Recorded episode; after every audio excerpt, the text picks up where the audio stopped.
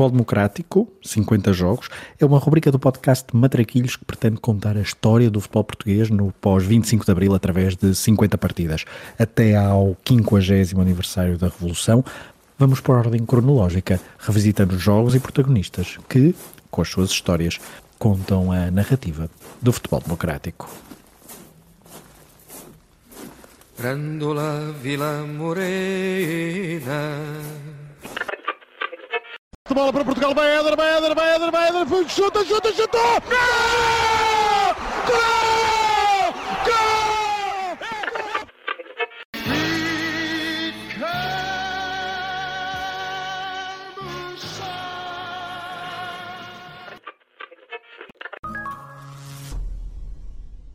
Falar da supertaça e de confrontos entre os três grandes nos anos 90 é fazer uma mistura explosiva de jogos polémicos, de um festival de cartões vermelhos e de uma logística complicada para definir o vencedor de um troféu, nessa altura, ainda relativamente recente na história do futebol português. Tanto é que o jogo deste episódio se disputa em Paris entre duas equipas portuguesas. Confusos? Vamos por partes. A existência de um troféu que inicia a época e que coloca frente a frente o vencedor do campeonato ao vencedor da taça é prática habitual nos principais campeonatos de futebol.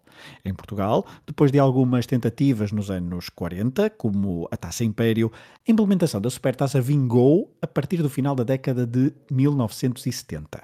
A primeira e segunda edições foram disputadas de forma oficiosa, em 79 e em 80, com o Boa Vista a bater o Porto na primeira e depois o Benfica a vencer o Sporting na segunda. A Federação gostou da ideia e decidiu abraçá-la. E essas duas primeiras edições são contabilizadas na lista de troféus da Supertaça que, a partir de 1981, passou a ser designada de Supertaça Cândido de Oliveira, em homenagem ao ex-jogador, treinador e jornalista, uma figura histórica dos primórdios do futebol nacional. O modelo competitivo consistia na disputa de duas partidas. Caso houvesse empate, teria de ocorrer uma finalíssima, tal como ainda acontecia por essa altura, com a Taça de Portugal. Nos anos 80, só por uma vez o troféu não foi decidido no final dos 180 minutos. Mas nos anos 90, o caso muda de figura e o calendário apertado começa a ser um problema para encaixar um jogo adicional. A edição de 1991 entre Porto e Benfica começou a ser disputada em dezembro de 91, contrariando a tendência para abrir a época. A segunda mão foi já em janeiro de 1992 e, como foi preciso uma finalíssima, o terceiro e decisivo jogo foi disputado em setembro de 1992, já com a nova época em andamento e provocando um efeito de bola de neve nos futuros jogos desta competição. Destaque para o jogo decisivo dessa edição de 1991, disputado no Municipal de Coimbra, com a vitória do Porto nos penaltis, mas onde a principal imagem que fica para a história talvez seja a dos jogadores do Clube Azul e Branco a correrem atrás do árbitro José Pratas, protestando uma decisão a meio do jogo. Duas edições depois, Porto e Benfica voltaram a encontrar-se para a Supertaça, ou seja, referente ao ano de 1993 e que consagrava os vencedores dos troféus da época 92 93. O Porto voltou a vencer esta prova, outra vez nos penaltis, novamente em Coimbra, mas esta edição volta a não ser relembrada por boas razões. Fora do relevado, o clima de tensão nos jogos grandes, principalmente nas partidas entre Porto e Benfica, vinha em crescendo. A falta de segurança dos estádios, a pouca preparação das autoridades e um clima inflamado na imprensa por parte dos intervenientes, com destaque para os dirigentes portistas, tornavam um jogo deste calibre num coquetel explosivo. Ouçamos um excerto da reportagem da RTP sobre alguns incidentes nas bancadas de Coimbra. Os primeiros incidentes no Municipal de Coimbra começaram um pouco antes do início do jogo. Alguns elementos da claque do Benfica, os No Name Boys, começaram a atirar com pedras, obrigando à intervenção da polícia. Como consequência dos incidentes, foram atingidos dois espectadores e três agentes da PSP. Depois de ter sido atingido por três pedras, o guarda Raul achou que a melhor forma de acabar com os confrontos era puxar da pistola teve bastante medo na altura em que me apercebi que o colega estava a ser espancado e eu fui em socorro dele e depois mais medo teve quando vi as crianças a quererem sair dali, os pais a pedirem proteção e eu depois a, ter, a ser bombardeado e foi isso que me levou uh, a puxar da pistola, foi mesmo ter medo da minha integridade física. Uh, havia vários pedidos de muitas pessoas em que os pais uh, pediam proteção da polícia porque havia muitas crianças em estado de choque, queriam ser retiradas daquele local para um local de segurança. Eu tentei efetivamente que isso acontecesse, não me foi possível, foi mais uma vez pontapeado e bombardeado a soco.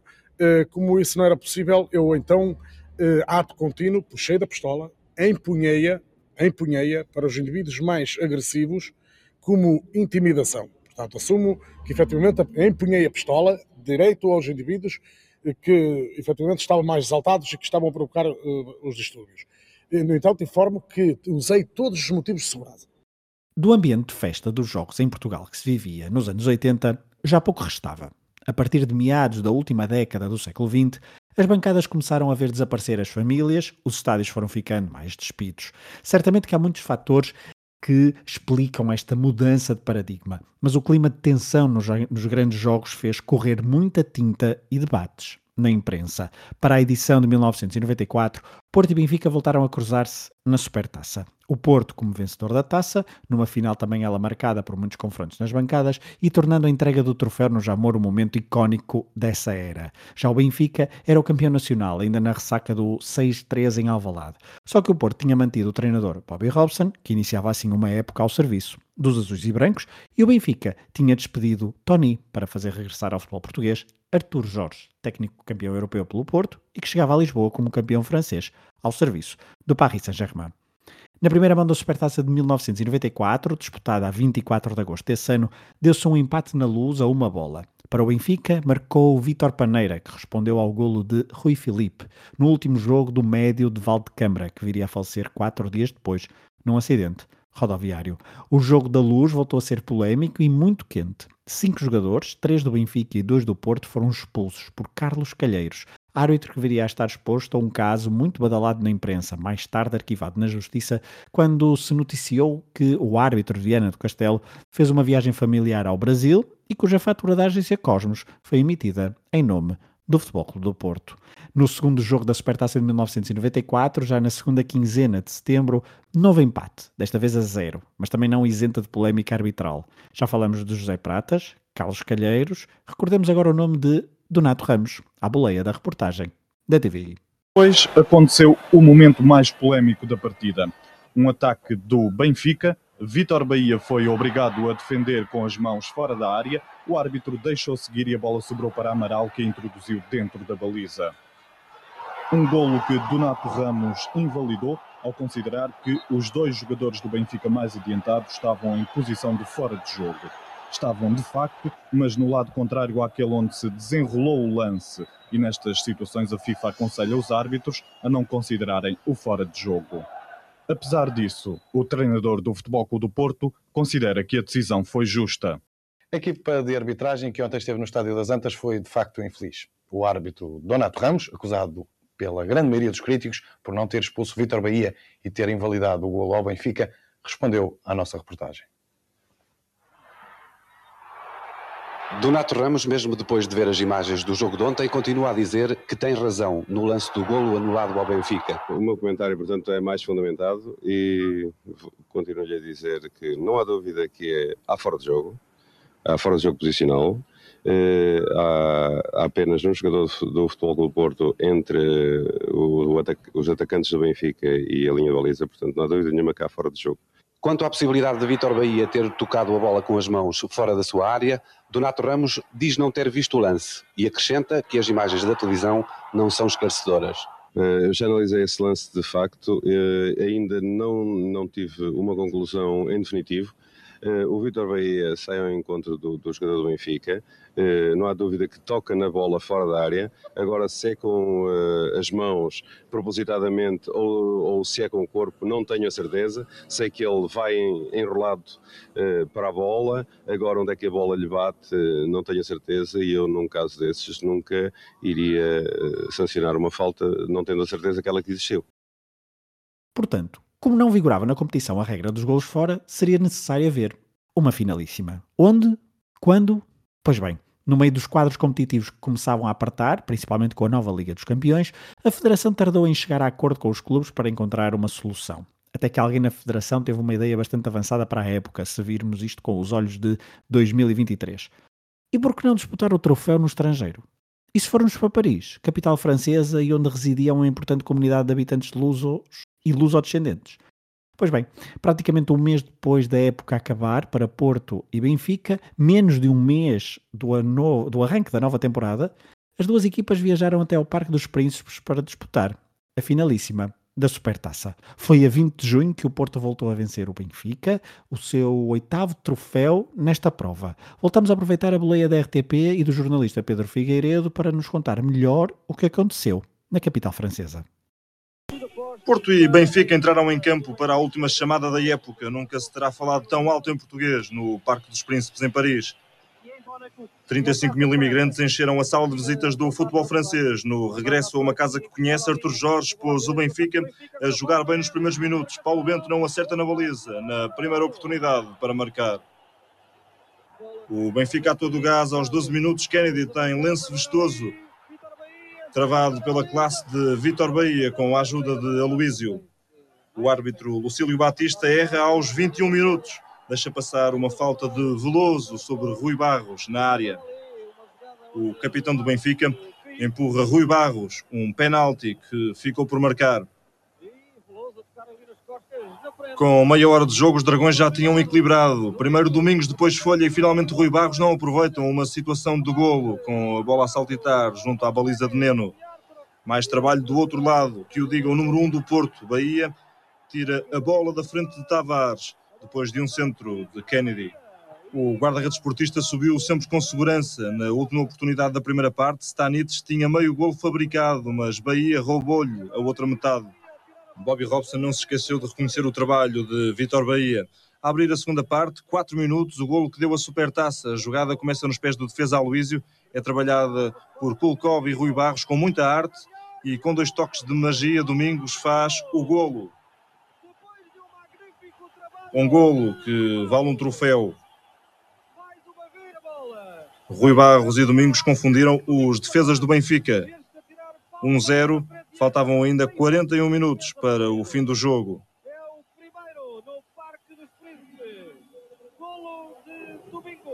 Só a meio do segundo tempo, os benfiquistas estiveram perto do empate.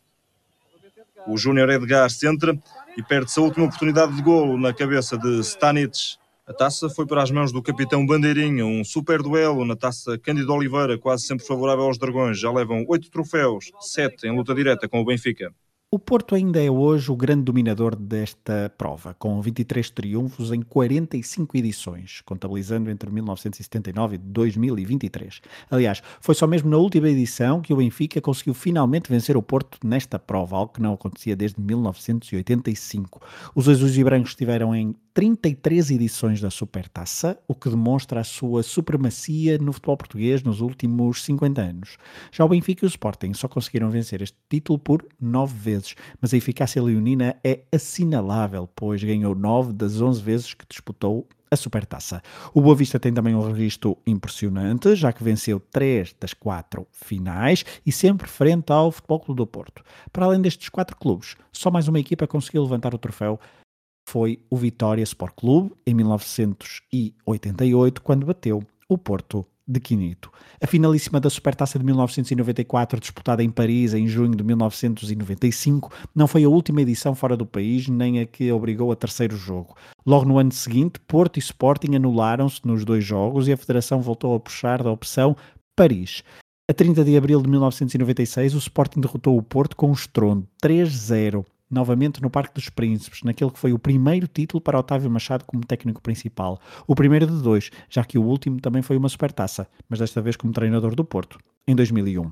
E essa edição de 2001 foi curiosamente a primeira a ser disputada a jogo único, depois de em 2000 as edições quer da Taça de Portugal, quer da Supertaça, ambas jogadas entre Porto e Sporting e ambas também decididas em três jogos, a Federação decidiu alterar os regulamentos e estes dois troféus passaram a ser discutidos num único jogo. A Supertaça a abrir o campeonato, a Taça de Portugal a fechar.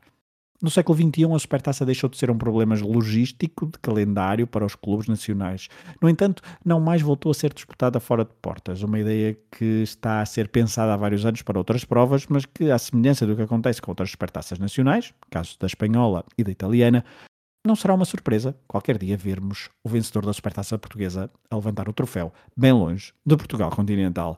Estamos a falar de um troféu que está longe de ser considerado muito importante no futebol nacional, serve para a contabilidade de cada clube. O Porto, por razões óbvias, tem um carinho mais especial a este título, que abre a época, e tem-nos dado alguns jogos marcantes na história do futebol português, com destaque para duas goleadas por 5-0. Uma do Porto, no Estádio da Luz, em 1996, e outra do Benfica, ao Sporting, no Algarve, em 2019. Porém, como estamos a falar de início da época, temos habitualmente jogos fechados. Desde que é a jogo único, 18 dos 23 jogos tiveram pelo menos uma das equipas a não marcar qualquer golo, apesar de só por uma vez ter havido prolongamento. É talvez por isso que nesta rubrica se imponha falar mais das supertaças dos anos 90 e da vitória portista em Paris em particular, por ser o clube com mais sucesso na prova, por ser um exemplo do caos organizativo dos calendários competitivos nos anos 90 e também por ser uma altura em que os confrontos entre os grandes, com destaque para Benfica e Porto, ganharam uma animosidade que ainda hoje se verifica. Para se ter uma ideia, Porto e Benfica realizaram entre as épocas 89 e 90 e 90 e 99 2000 37 jogos entre eles. Houve 25 jogadores expulsos nesses 37 jogos. O mesmo número, curiosamente, de jogadores que viriam um, a ser expulsos também em partidas entre Porto e Sporting no mesmo período temporal, num total de 32 jogos. Mesmo assim, em Paris, talvez por estarem mais distantes de terras lusitanas, a folha disciplinar de Lucílio Batista foi mais limpinha, com dois amarelos para cada lado. E por falar nisso, vamos à ficha de jogo, com que terminamos os episódios desta rubrica. Terça-feira, 20 de junho de 1995, a finalíssima da edição da Supertaça 1994. O árbitro Lúcio Batista, no Parque dos Príncipes, em Paris, frente a frente Futebol Clube do Porto e Benfica. Do lado dos azuis e brancos, Bobby Robson, treinador, acabado de sagrar campeão nacional pela primeira vez em Portugal, fez alinhar o 11, Vítor Bahia na baliza, Bandeirinha, Carlos Secretário, Aloísio, Zé Carlos, Emerson, Paulinho Santos, Rui Barros, Kulkov, Folha e Domingos Paciência. Na segunda parte entraram uh, Latapi e Semedo para os lugares de Kulkov e Rui Barros. Do lado do Benfica, Artur Jorge, uh, acabado de, ter, de, completar a sua primeira temporada ao serviço do Sport Lisboa e Benfica, fez alinhar Neno na baliza, Helder Cristóvão, Abel Xavier, Paulo Madeira e Paulo Pereira. António Veloso, Kennedy, Dimas, Paulo Bento, Tavares e Mário Stanic. Ao intervalo, Aquá entrou para o lugar de Tavares, Edgar, ao minuto 65, entrou para o lugar de António Veloso.